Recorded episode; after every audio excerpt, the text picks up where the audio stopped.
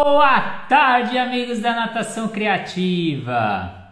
Hoje, mais um bate-papo com o professor Alexandre Soledade, falando sobre o autismo.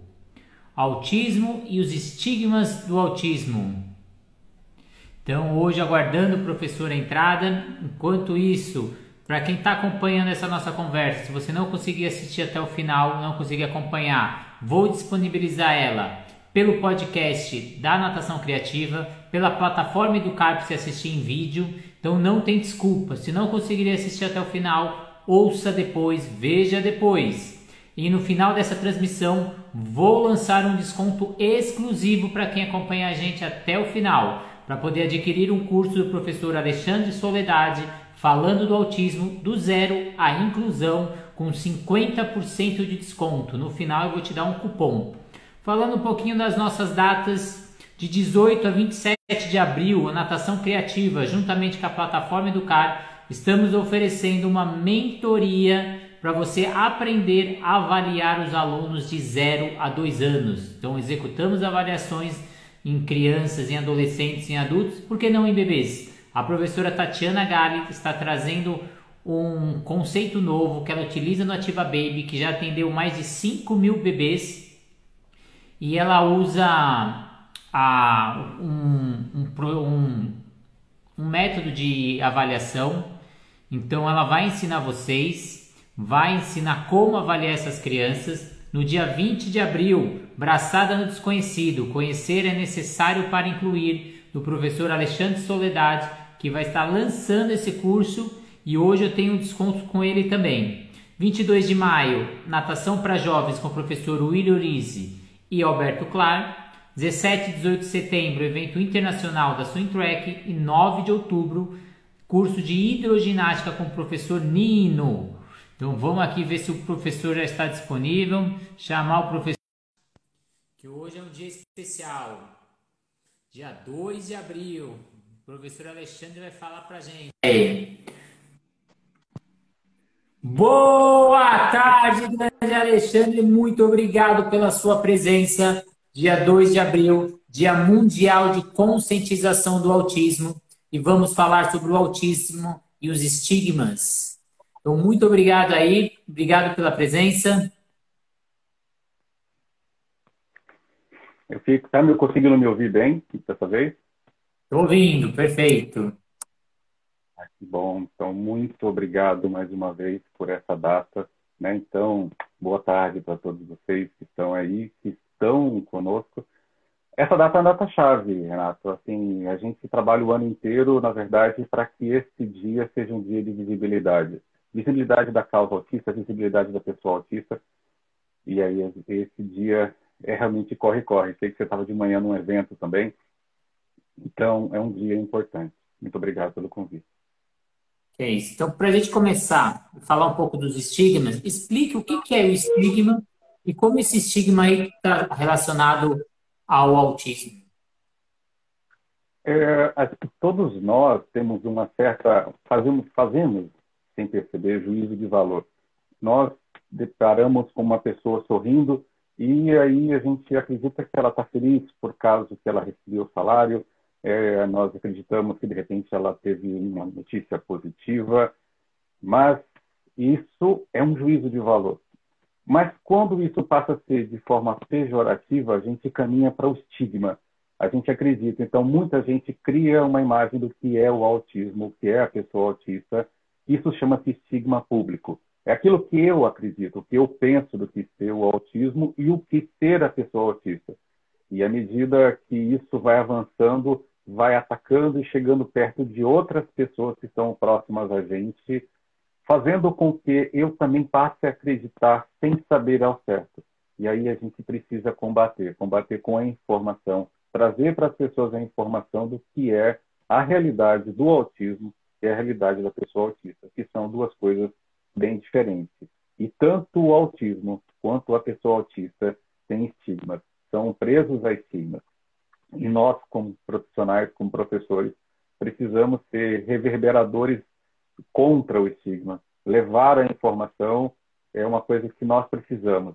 E quando nós deparamos com um aluno que é autista, a gente precisa ter um comportamento contrário ao estigma público.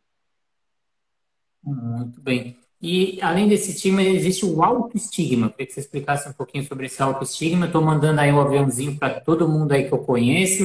Queria que quem está acompanhando a gente também divulgasse aí a nossa entrevista. Fale um pouco sobre o autoestigma. A partir do momento que você é, existe o estigma público, que é aquilo que acreditam de você, você tem duas soluções. Ou você não acredita, ele larga mão e você não é isso que acontece, não, não pertence a mim essa, essa condição, mas em um determinado momento você pode passar a acreditar. Vou dar um exemplo de estigma, autoestigma, é quando você, durante muitos anos da sua vida, você recebe aquele feedback negativo dos pais, né? Ah, você é lento, você não vai aprender, você não vai passar nunca, nunca vai arrumar um trabalho bom, você nunca vai passar no vestibular. Aí, de repente, tanto a gente ouvir isso, a gente passa a acreditar que é verdade em que momento. Na hora que a gente tenta uma vaga de emprego e não consegue, ou a gente tenta passar no vestibular e não consegue, aí vem na nossa mente aquele, aquilo que ficou lá atrás, bem que minha mãe falou, bem que meu pai falou que eu não teria capacidade. Esse é o autoestigma. Então, à medida que a gente vai falando da pessoa autista, que ela é violenta, que ela é antissocial, que ela é difícil, que a gente não quer, aos poucos a pessoa autista acaba recebendo isso como verdade e acreditando e sofrendo. Esse é o autoestigma. Que você passa a acreditar na maldade que está sendo publicada, que está sendo reverberada sobre a sua pessoa. Então, isso acontece com todos nós, normotípicos ou não, mas na pessoa autista ele não consegue muitas vezes, porque ele vai sofrer. E quando você for corrigir uma pessoa autista, muitas vezes, por causa da lexitimia, ele vai falar: eu sou a pior pessoa do mundo. Minha mãe falou isso. Meu pai falou que eu sou um menino muito mal. É o autoestigma que já foi plantado nessa pessoa. Além do estigma público, autoestigma, a gente tem ainda o estigma por, por aproximação. Queria que você falasse um pouco dele. O estigma por aproximação é aquele que vai, que todos nós vamos perceber é, de consequência daqueles que estão próximos à pessoa autista. Então, por exemplo, você já deve ter ouvido várias vezes isso no ambiente de trabalho, que o aluno muitas vezes tem um comportamento e você já tem um estigma dos pais dele. Nossa, lá vem aquela mãe barraqueira. Quer dizer, é, já tem um, quem está próximo à pessoa autista já tem os seus próprios, próprios estigmas. Então, além do estigma do jovem, da criança, do adulto que está com a gente, quem está ao entorno dele, por tabela, também recebe. Ah, ela vem aquela mãe sofredora, ela vem aquele pai encrenqueiro. Quer dizer, são estigmas que acabam sendo dados a essa pessoa tão importante que está perto de, da pessoa autista, que muitas vezes está ali simplesmente lutando. Às vezes com excesso, sim, é verdade, mas muitas vezes essa pessoa está ali lutando e recebe esse estigma por aproximação que a gente fala. Quem está próximo recebe esse tipo de comportamento. E todos esses estigmas, onde que esses estigmas entram na hora da aula propriamente dita, seja na aula de natação, seja na aula escolar, no ambiente escolar ou qualquer outra aula? Onde que entra? Quando de repente eu deparo com uma pessoa autista e falo assim, nossa, eu tenho um aluno autista, esse aluno vai ser difícil você nem teve contato com ele, você já tem um estigma público. E você acha que ele vai ser difícil. Como é que vou interagir essa pessoa autista com os outros se o autista antissocial? Você já tem um estigma e você não percebeu. Você já trouxe isso, vai atrapalhar na condução. Será que eu vou ter que fazer um planejamento individualizado? Vou gastar um tempo fazendo um planejamento individualizado para um aluno só? Isso é estigma público você já está acreditando que vai ter dificuldade, sem mesmo você ter tido contato em nenhum momento. E na sala, e na piscina, na borda, em qualquer ambiente que você estiver, o estigma público também se faz muito verdadeiro quando você, de repente, passa uma atividade para todo mundo e não passa para ele, ou não passa para ela. Então, porque você acredita, por capacitismo, que essa pessoa não tem condição de fazer. Talvez ela faça do jeito dela, mas passe a atribuição para ela sem você achar que ela não tem capacidade. Essa é talvez uma grande, é o que é mais falado hoje no dia de conscientização do autismo. É que a gente vença o estigma público, que a gente permita, que a gente dê. E aí, quando você que é professor, faz esse tipo de questionamento, aí você tem que perguntar em que local que eu estou dessa história. Aonde que eu preciso mudar meu comportamento para não deixar essa reverberação continuar. Você comentou em uma das suas falas que o professor ele é um agente de mudança e inclusão. Então, com, com esses estigmas, como o professor consegue agir como esse agente de mudança? É, é, engraçado que tem vários vídeos na internet, não só com o autismo, de inclusive tem um professor, não sei se é de educação física, mas narram que ele é um professor de educação física. Que ele amarra a menina no corpo dele para dançar e ela dança junto com ele. Ela não anda e ele está dançando junto. Esse vídeo viralizou para todo lado. Aonde que esse professor está sendo agente de transformação? Permitindo a inclusão. Esses dias, outro vídeo viralizou, tinha uma brincadeira de uma aula de educação física em que a dupla era um menino e um outro cadeirante. E o, o menino ajudava o menino cadeirante a fazer a tarefa, depois voltava e fazia dele. Então, quer dizer, quando o profissional de educação física ele entende que há uma necessidade imperativa de incluir, ele muda o cenário. Ele, porque se tem uma aula que permite a inclusão, são as atividades físicas, seja ela esportiva ou na escola já assim, não há diferença. Então, ah, mas ele é mais, ah, tudo bem, ele é mais habilidoso, mas você consegue trazer todos para o mesmo local. Então, todo mundo consegue participar. E é uhum. engraçado na natação, eu brinco muito sobre isso, né? Depois que todo mundo está de touca, ninguém sabe quem é rico ou pobre. Então, quer dizer, quem está dentro d'água, você não tem a diferença. Então, a gente, se pensasse na inclusão, olha quantas medalhas paralímpicas o Brasil tem. Né? Assim, se você pensasse em não colocar essa pessoa, ah, mas essa pessoa nunca vai nadar borboleta, assiste a Olimpíada Paralímpica. E aí você vai perceber que o nado borboleta deles é adaptado à realidade deles.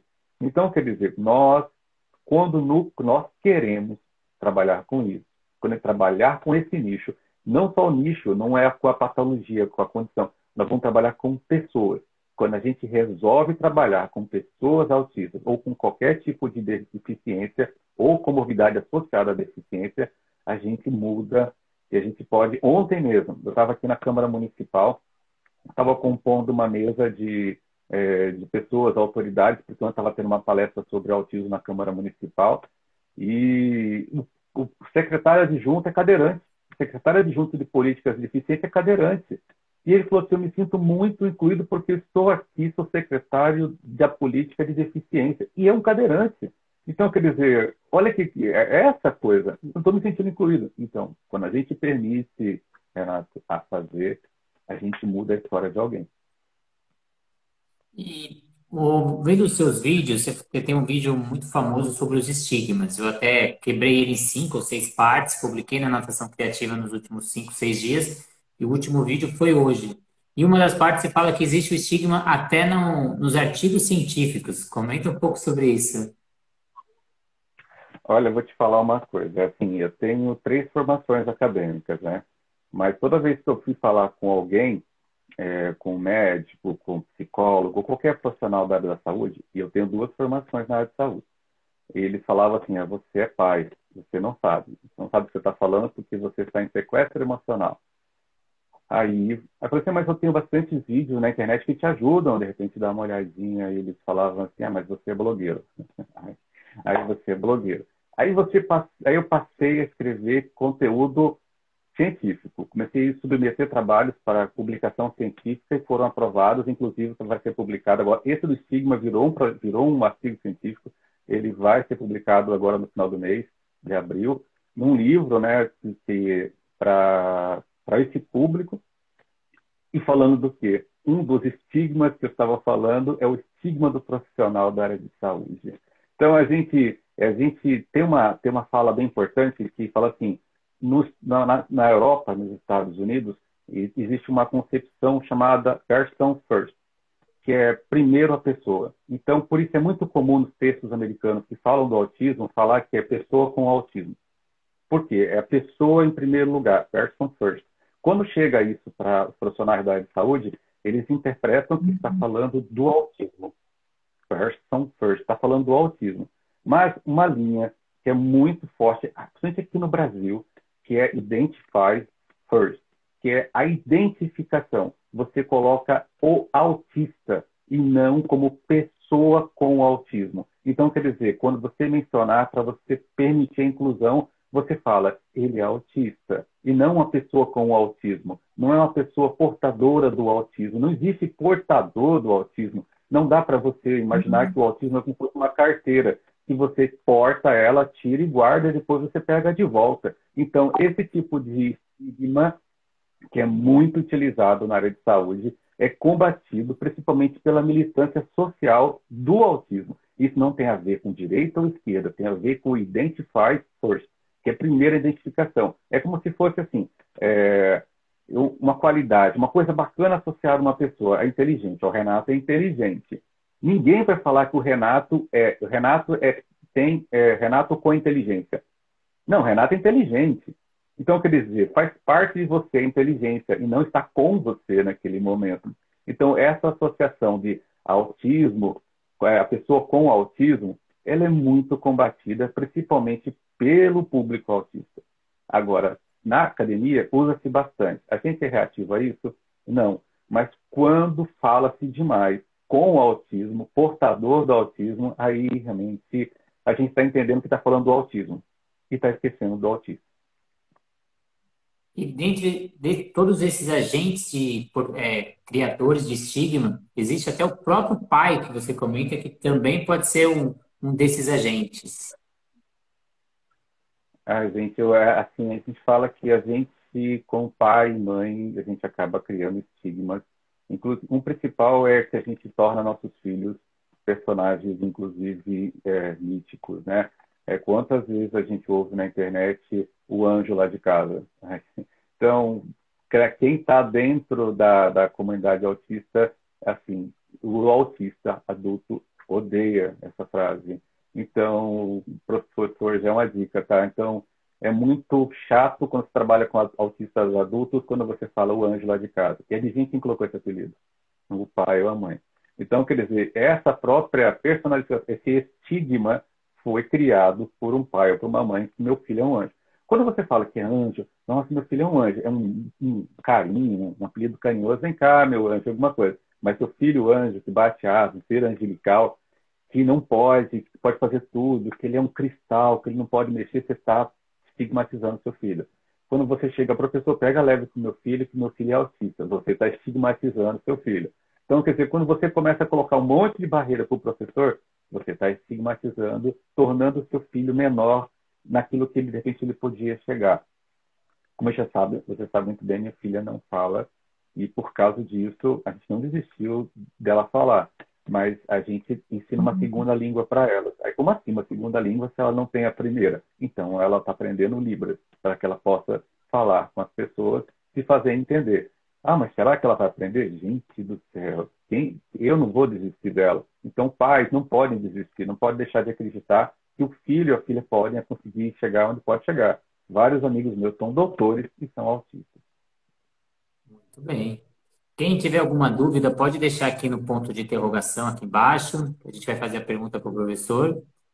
E queria que você falasse agora um pouquinho das características do autismo. Né? Então, a gente sabe que a pessoa ela pode ter algumas, ela pode ter uma, ela pode ter diversas. Eu queria que você falasse aí as principais características que a gente pode encontrar.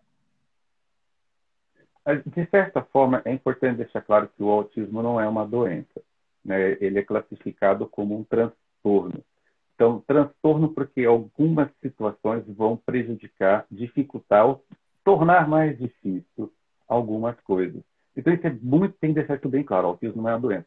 Ah, mas se ele não é doente, por que ele é classificado como deficiência? Aí você vai procurar a liderança incipiana que traz o autista para uma condição de igualdade à pessoa deficiente para que ele possa ter todos os direitos.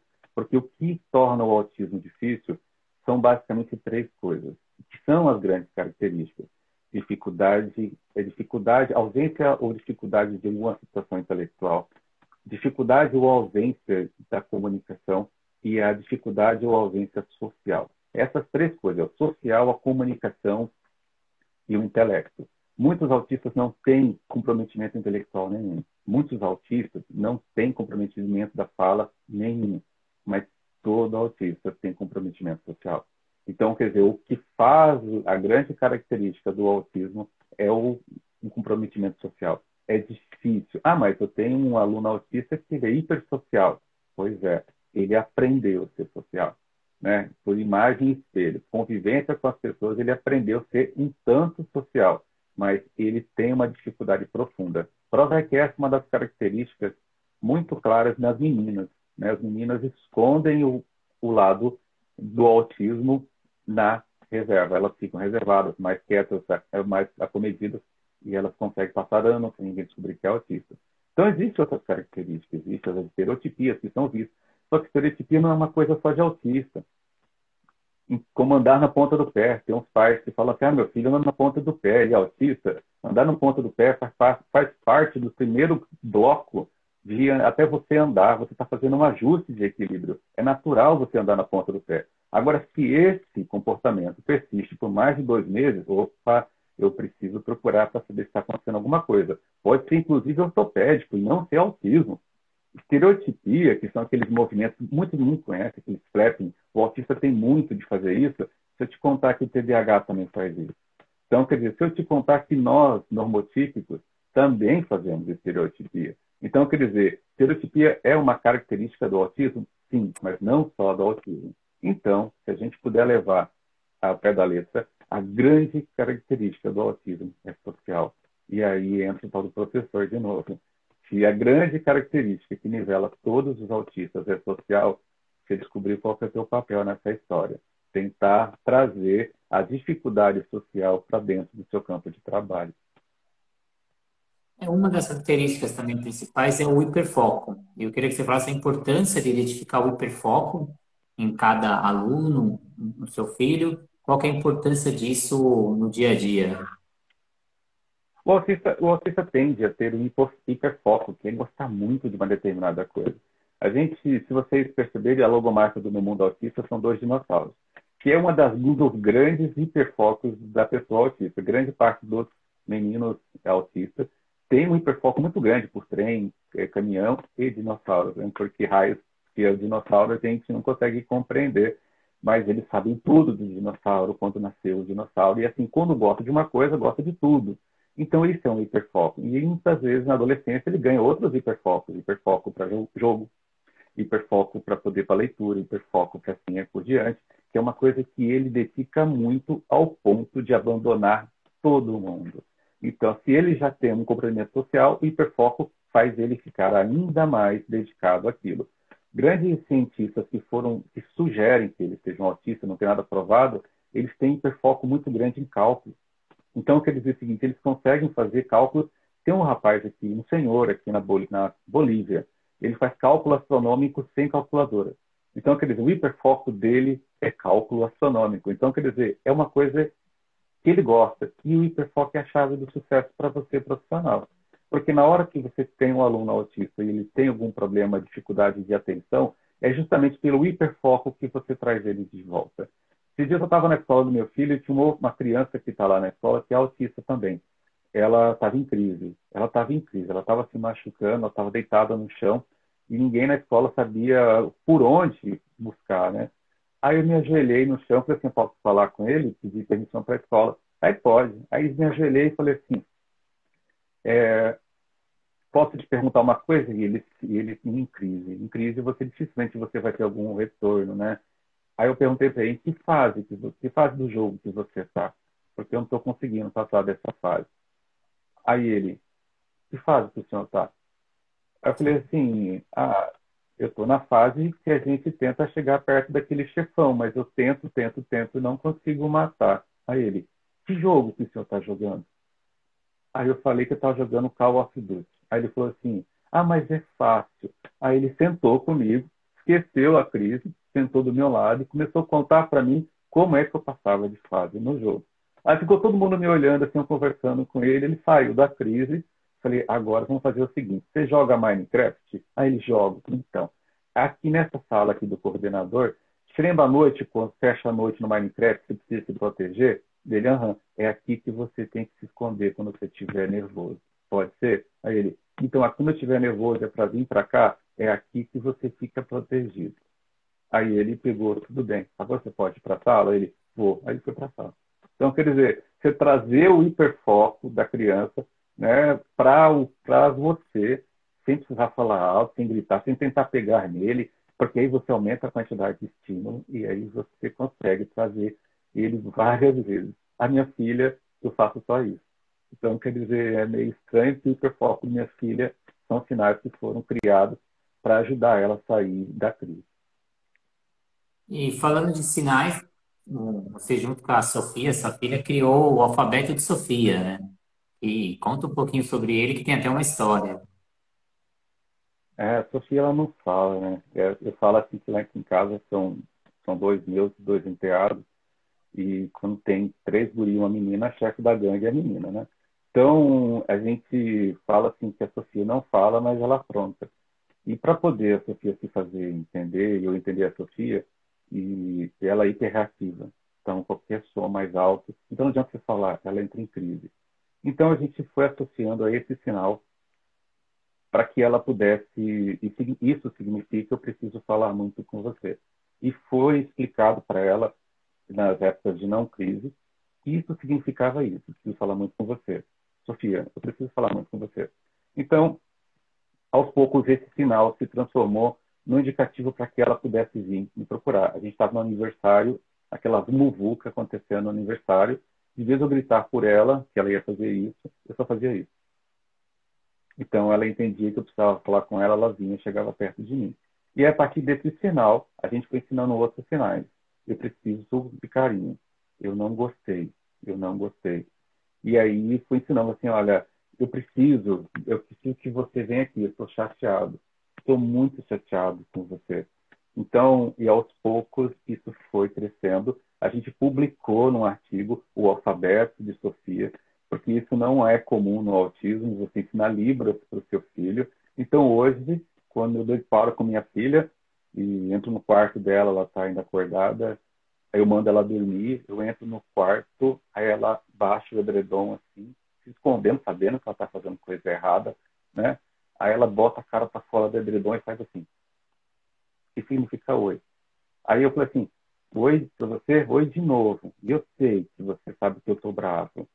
Aí ela, ela, aí eu, é, boa noite para você também. Então, eu queria dizer o seguinte, é, é, aí ela vai, guarda o celular e vai dormir. Então, é, a Libra, isso aqui é boa noite, ela aprendeu, então, quer dizer, eu não tenho nenhuma expressão verbal da minha filha, mas a Libras permitiu. A Libras e os outros sinais da Sofia, que eu chamo alfabeto da Sofia, permitiram que eu soubesse o que, que ela quer. Então, que ela vai no banheiro, eu sei que ela quer o banheiro, mas ela consegue fazer isso aqui e mostrar para as pessoas o que significa banheiro. Então, eu preciso ao banheiro, então ela faz isso, é banheiro. Então, é uma linguagem universal a Libras. Então, a gente conseguiu fazer minha filha, que não fala, a falar. Então, é isso então é muito comum eu falar, oi, como está você? Está tudo bem? Muito obrigado, de nada. Então esses vocábulos foram todos passados para ela. Até, durante essa semana eu fiz uma transmissão no projeto Liberdade através da água que a natação criativa apoia. Foi uma aula de natação com Libras. Hoje também teve algumas aulas com, com, uma, com a especialista Andréia, tendo também a, a, os sinais, fazendo a aula inteira. Então a gente tem crianças com é, deficiência auditiva e mesmo alguns autistas que também interpretam pelo, pelo sinal de Libra. Então, a gente tem aula até de natação, que é uma coisa que difícil a gente ver por aí, mas é essencial a gente começar também a propagar isso, né? Que isso também é possível, né? É mais um profissional que vem ajudar o profissional de educação física. E falando um pouco da Sofia, falando um pouco do autismo, o autismo feminino, a gente sabe que é mais difícil a gente identificar o autismo feminino. Tem gente até que fala que a prevalência é maior nos meninos. Isso é verdade mesmo ou é que é mais difícil identificar? Rapaz, saiu uma pesquisa recente que aqui no Brasil a quantidade de meninas está pau a pau com dos meninos. Número de prevalência. A prevalência sempre no mundo foi identificado como menino a cada três meninos era uma menina que era, que era autista, a cada cinco meninos era uma menina. Mas era porque as meninas têm aquela capacidade chamada masking, que é mascarar o autismo e o autismo só ser visto na adolescência. Então, agora, com os novos diagnósticos, a quantidade de novos diagnósticos que surgiram foram de meninas. Então, quer dizer o seguinte, já começa uh, uma revolução e é por isso que você está vendo aqui atrás de mim mudando de cor toda hora, é porque o autismo que era azul, o autismo que era azul, ele está se transformando em lilás, ele está se transformando em vermelho, ele não é mais coisa de menino. Então, quer dizer, a Sofia é um quadro em que o autismo dela é nível 2, ela só aparece mais por causa que ela não fala. Então, a gente só consegue identificar de cara porque ela não fala. Porque se não fosse por causa dessa situação, a Sofia passaria perto de você, você nunca saberia que ela é autista. Então, é essa a maior dificuldade. A menina tem uma capacidade incrível de esconder o autismo. Ela esconde o autismo.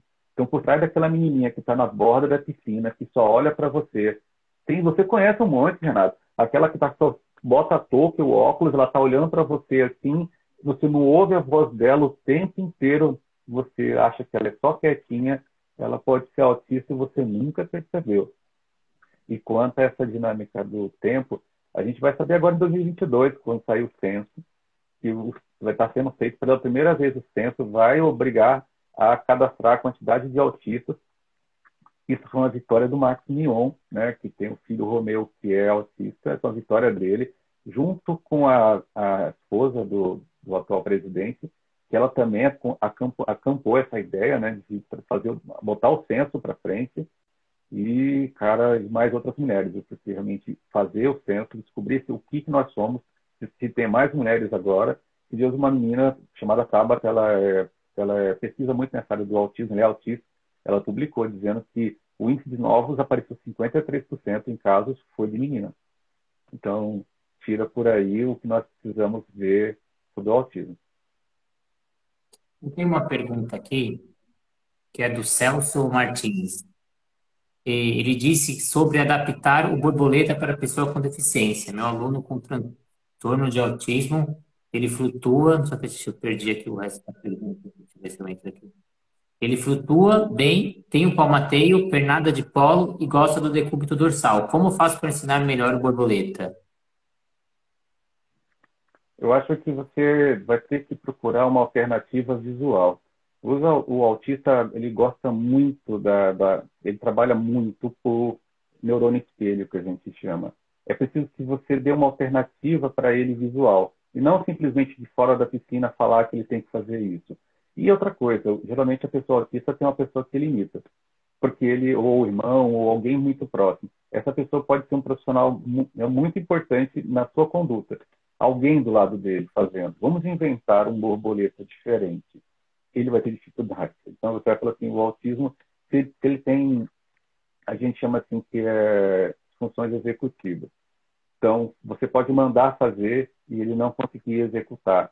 Existe aquela história da, é, não é praxia, é dispraxia, que você tem dificuldade de executar. Na sua cabeça você está fazendo certo, mas na hora de executar não consegue fazer também. Então aí vai ser uma coisa que você vai ter que se perguntar, professor o quanto de nado é, você quer que seja próximo da excelência. Porque, tipo, ele vai encontrar aquilo que ele acha mais próximo dentro da capacidade que ele tem de transformar o pensamento em ação. Então, muitas vezes o, o, o aluno autista, ele sabe o que você quer, mas não consegue criar a conexão motora para que consiga executar. Isso vai levar mais tempo do que tu imagina mas também tem que ter bastante cuidado para que não vire uma frustração, porque a partir do momento que ele sabe que sabe o que você quer, mas ele não consegue executar o que você deseja, ele pode ter uma crise. E nessa crise ele abandonar e nunca mais voltar para a natação. E isso não é mimo. Na verdade, é porque é frustração. Eu sei o que ele quer, mas eu não consigo. E uma das coisas racionais que tem dentro do autismo é não querer te magoar. Aí choca com aquela história do autista violento. Se você perguntar para um autista, você acha certo me magoar, me chatear? Ele até chora porque ele não quer te magoar. Ele não quer te ferir. Então, quer dizer, quando você exige muito uma, um determinado gesto atlético perfeito ou desse jeito, e ele não consegue, por conexões neurológicas, você pode trazer, se levar ele, de repente, a desistir. E pior que isso, ele tem uma crise na frente de todo mundo. A Juliana Cristina ela fez uma pergunta aí perguntando se a nossa live vai ficar gravada. A live fica gravada no Instagram. Eu coloco ela também no podcast da Natação Criativa. Você consegue ouvir nas principais plataformas de Spotify. Eu também coloco no, na plataforma do Par para você assistir em vídeo. Então, para quem pegou no meio para o final aí, no final aí a gente vai soltar aí um, uma super surpresa para vocês. E para a gente finalizando, Alexandre, queria que você deixasse uma mensagem aí para o dia 2 de abril, Dia Mundial de Conscientização do Autismo, e ao mesmo tempo falar como a gente consegue mudar esses estigmas. Então, você falou vários agentes de estigmas aí, como a gente consegue alterar isso na sociedade? Primeiro é acreditar que o autista pode ir onde ele quiser ir, né? É, em outubro agora eu vou com meu filho para os Estados Unidos, porque meu filho tem hiperfoco em inglês. Ele, quando ele está em crise, quando ele não está tão legal assim, você começa a falar inglês com ele, ele responde assim, e aí sai do, da situação do foco. E por quê? Porque a gente acredita. A gente acredita que ele pode falar inglês, a gente acredita que ele pode querer viajar para um outro país, conhecer outras pessoas. Então, a grande mensagem hoje do, dia de conscientização é você não ser o agente que limita, mas aquele que impulsiona, né? Tem um tem um mísselzinho que a gente fica na piscina, viu um míssil de borracha, ele é todo duro. Fora d'água ele não tem sentido algum, mas você joga dentro d'água, ele não tem propulsão nenhuma. Mas só o formato dele, ele vai longe. Ele desloca a distância muito grande. Então, você tem que ser esse meio você profissional tem que ser esse meio que permite que ele se desloque com toda a velocidade naquilo que permite. Eu tenho lutado muito dentro da escola, né? Quem Renato conhece um pouco mais minha luta, né? Recentemente, meu filho tem dificuldade de leitura de, de literatura brasileira. Eu leio o livro, faço o resumo e mando para ele em vídeo. Então ele gosta de assistir pelo vídeo. Não adianta eu falar para ele em vídeo, ele presta mais atenção. Então, quer dizer, você se adaptar, professor, se adapte não tenha medo, não tenha medo de de repente ter, mas você está achando que está perdendo tempo. Gente, você vai mudar a vida de alguém com esse tempo que você acha que está perdendo. E de antemão, eu queria utilizar uma frase de Temple Gurdon, que é uma das uma psicóloga doutora, ela é americana, tem até um filme sobre ela, ela é autista. Ela fala que na dúvida quanto à pessoa autista é assim, é primeiro tenho um nome é, se você quer mudar alguma coisa no autismo, entenda isso logo de uma vez. Ele não é autista, ele tem um nome. Então, aquele aluno autista é seu, filho, é seu aluno, o Pedro, ele tem nome. Já começa por aí, você para você quebrar o estigma, é mostrar para a pessoa que logo de cara aquela pessoa tem um nome e você entende assim como nome. Aquele aluno ali é autista, o João, João é autista. O João, então quer dizer, só o fato de você trazer o nome da pessoa para a história, você está mudando a história do autismo. Porque senão vai ser sempre aquela história. Ah, o anjo, ah, o, o, o ah, sei lá, tantas coisas que falam. Aquele menino é retardado. É, é, você escuta cada coisa. Mesmo eu com tantos anos aí envolvido com autismo, a gente escuta tanta coisa, mas aí a gente vai e fala assim, ah, o Augusto? nome. Então, o tempo grande ela fala primeiro o nome, depois o que eu faço, o que eu faço, com que trabalho, o que eu faço, e se for necessário o autismo. Então, quando eu vou apresentar meu filho, esse é seu filho? Sim, meu Augusto. Aí a pessoa parece que fica esperando falar mais alguma coisa. Ele. Ah, esse é meu filho, ele faz segundo ano, segundo grau. Aí a pessoa fica e continua. Aí, sim, ele é autista. Assim. Então, primeira coisa não é o autismo, primeira coisa é a pessoa. Muito bem. Então, agora a gente vai lançar aqui uma nossa surpresa. Hoje, a gente vai lançar um desconto, cupom de desconto do curso que você fez na plataforma Educar, falando do autismo, do zero à inclusão. Esse curso ele vai ter 50% de desconto para quem colocar o cupom de desconto no site Dia Mundial Autismo. Então, você colocou Dia Mundial Autismo, você tem 50% de desconto no curso do professor Alexandre Soledade, falando do autismo Foi um curso com mais de uma hora aí de gravação, tema muito interessante. Então, vou até pegar aqui, quer ver, professor? Colocar o, os temas que você colocou nesse curso, se explicou a característica do autismo, se explicou o que é autismo, síndrome de Asperger e o autismo, a relação. Autismo é um mundo à parte, como mencionar o autista, característica do TEA, comorbidades associadas ao TEA, identificação, sinais e características. Então, desafios da educação inclusiva, como trabalhar com pessoas autistas, e devo falar para os demais alunos a especialidade do meu aluno e o autismo e isolamento nas aulas. Queria que você falasse um pouco desse curso que você confeccionou para a gente. Então, 50% de desconto. Eu vou deixar esse desconto aí até amanhã, meia-noite, então até domingo, meia-noite. Aí, quem adquirir, 50% de desconto. O curso está R$ 59,90. Fica pela metade do preço. E só para uma coisa antes de falar sobre o curso, é, uma parcela do valor do curso ele vem como prolabore. Eu gosto de deixar isso claro que o meu mundo autista ele a gente trabalha assim e todo o dinheiro foi revertido para a causa autista. Inclusive o valor que foi arrecadado com o curso, inclusive com esse que está sendo trabalhado agora, a gente transformou em cadeiras de roda, tá gente? As crianças que autistas que precisam do uso da cadeira de roda ou de cadeira de banho receberam via esse curso esse material. Então, para mim, que trabalho com isso dessa forma, a gente sabe que o curso tem um custo, é necessário é, ter o pagamento mesmo, né? isso é importante, mas é importante dizer, o Alexandre leva esse trem a sério, sou, sou suspeito. Falar do autismo naquele curso foi importante, acho importante você ir lá, porque vai ser a base estrutural para você entender o curso de agora. Porque o curso de agora eu vou falar de situações um pouco mais densas, vou falar de Ehlers-Danlos. Tem gente que nem sabe o que é isso. É doença, é uma disfunção do tecido conjuntivo que leva muita influência na natação, que muita gente acha que é hipermóvel, que a pessoa é hiperflexível, de repente você pode estar causando um dano àquela pessoa sem saber o que, que é, e tem muita relação com o autismo. Então, quer dizer, olhar o curso anterior e como menciona o autismo vai ser a base estrutural para que você possa entender algumas coisas a gente vai falar agora nesse curso de cá sobre é, como se comportar, como você vai mudar, como é que você vai se ajustar à presença. Então, quando o Renatão está falando aí a respeito do curso anterior, foi uma vitória. Muita gente adorou, porque muita gente errava sem saber como fazer. E, inclusive, essa história do Asperger, que eu não vou fazer, não vou dar spoiler. Explicar para as pessoas definitivamente que essa história do Asperger tem que encerrar. Se você fala ainda Asperger, vai lá fazer o curso e vai entender por que está errado. Você falar sobre isso. E assim vai. Fico feliz de estar mais uma vez convidado pela essa plataforma.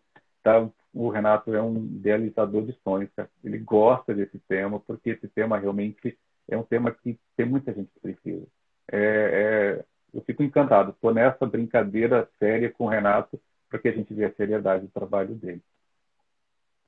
E, como você falou, novo curso, Braçadas no Desconhecido, Conhecer é Necessário para Incluir.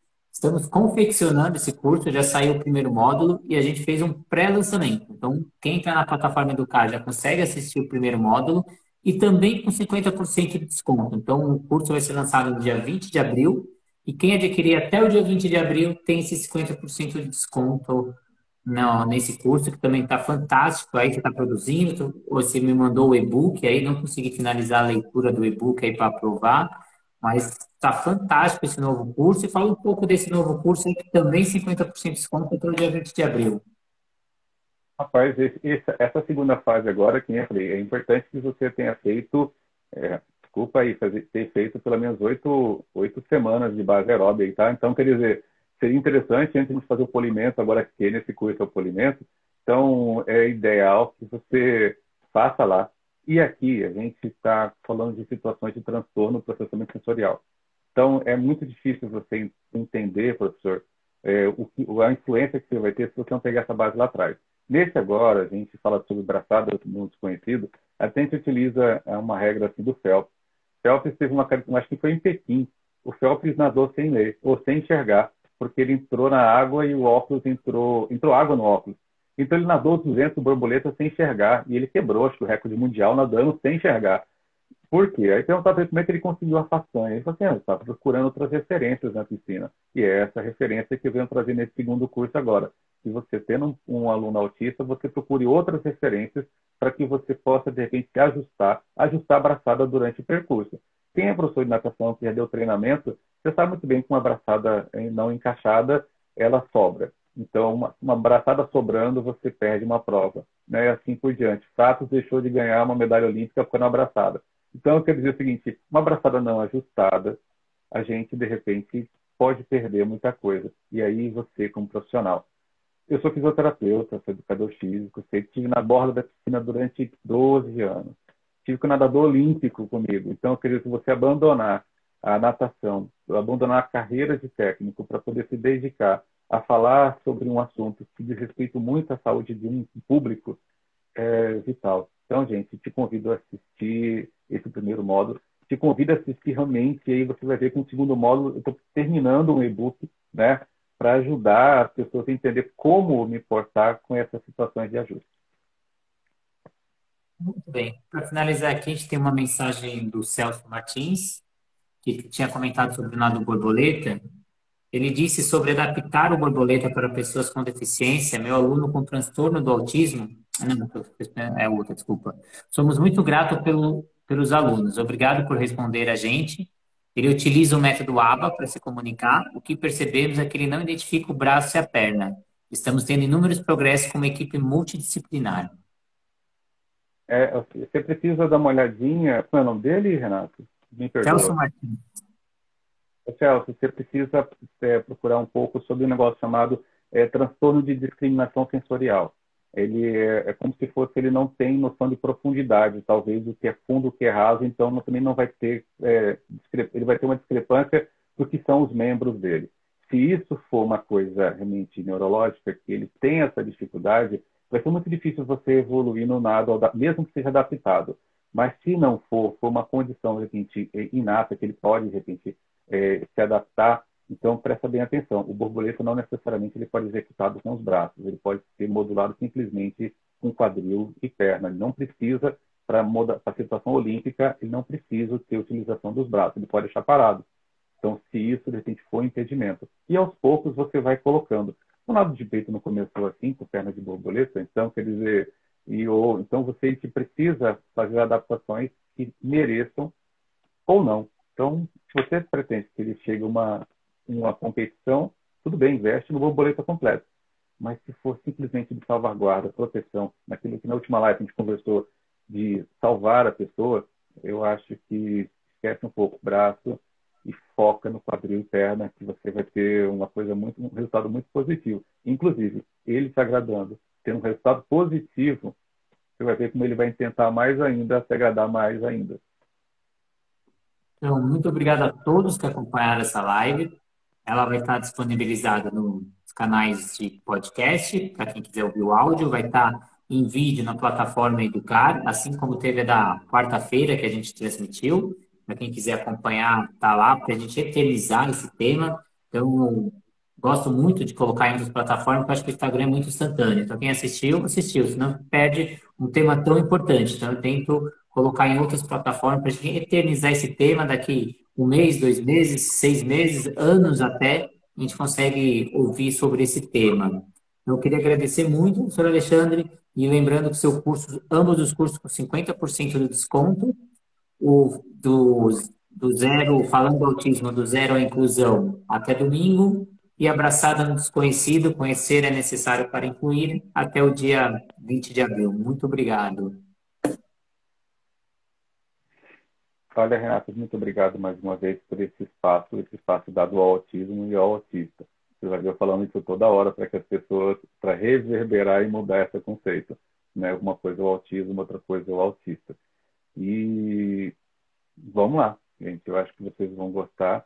E depois a gente vai criando novas outras situações para poder continuar conversando com vocês à medida depois do curso, continuar conversando com quem fez, para poder falar para eles o seguinte: olha, por aí você está indo certo, vai por aí que você está acertando, porque nosso interesse, falo muito meu interesse, que você acerte, não de primeira, mas que você consiga saber fazer o ajuste. Muito obrigado. Agora, os nossos próximos encontros. A gente vai estar no dia 5 de abril, às 8 e meia da noite, horário de Brasília.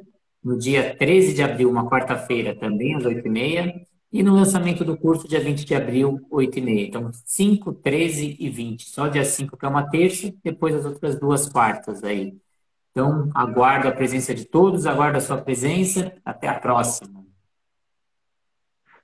Até a próxima.